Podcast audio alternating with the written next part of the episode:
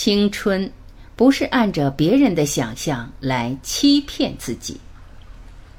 毛姆。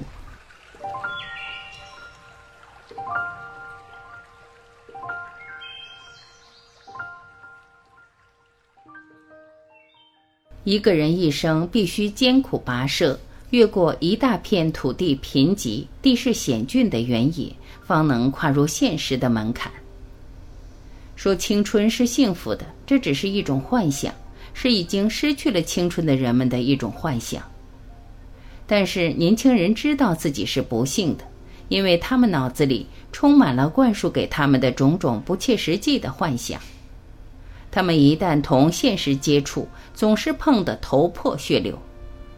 看来他们似乎是某种阴谋的牺牲品，因为他们所读的书，由于必要的选择很理想，还有长辈们之间的谈话，他们是透过玫瑰色的雾霭来回首青春的。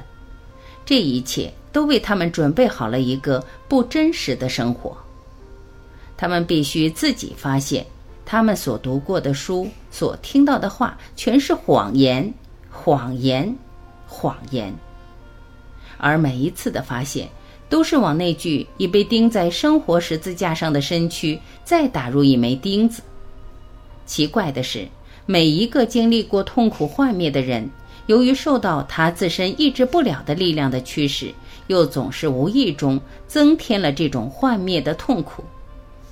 对于菲利普来说，和海沃德的交往是一件最糟糕的事，他任何东西都不肯亲眼去观察，而只是通过书本来认识。他是危险的，因为他欺骗他自己，达到了如痴如狂、诚心诚意的程度。他真诚地将自己的淫荡误认为是浪漫的感情，把自己的优柔寡断误认为是艺术家的气质，把自己的偷懒。误认为是哲学家的冷静，他的思想因为追求风雅而变得庸俗起来。他把一切事物都看得比实物大，轮廓模糊，还给他们蒙上一层多愁善感的金色雾霭。他扯谎，自己却没有意识到。别人为他指出来时，他却说谎言是美好的。他是个理想主义者。于是我想。话题又回到了我们所相信的东西是否真实，是否在愚弄自己。我们不能说我们读到的、听到的都是欺骗，因为那是别人的理想。理想和现实、想象和实践本来就是有差距的。我们只是不能按着我们读到的和听到的做，因为青春是自己的，想象也应该是自己的。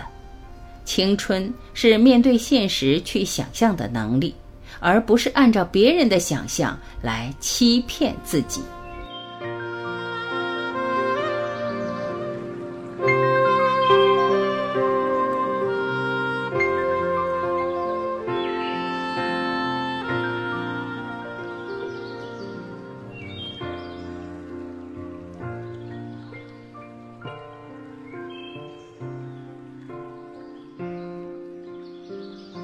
感谢聆听，我是晚琪，再会。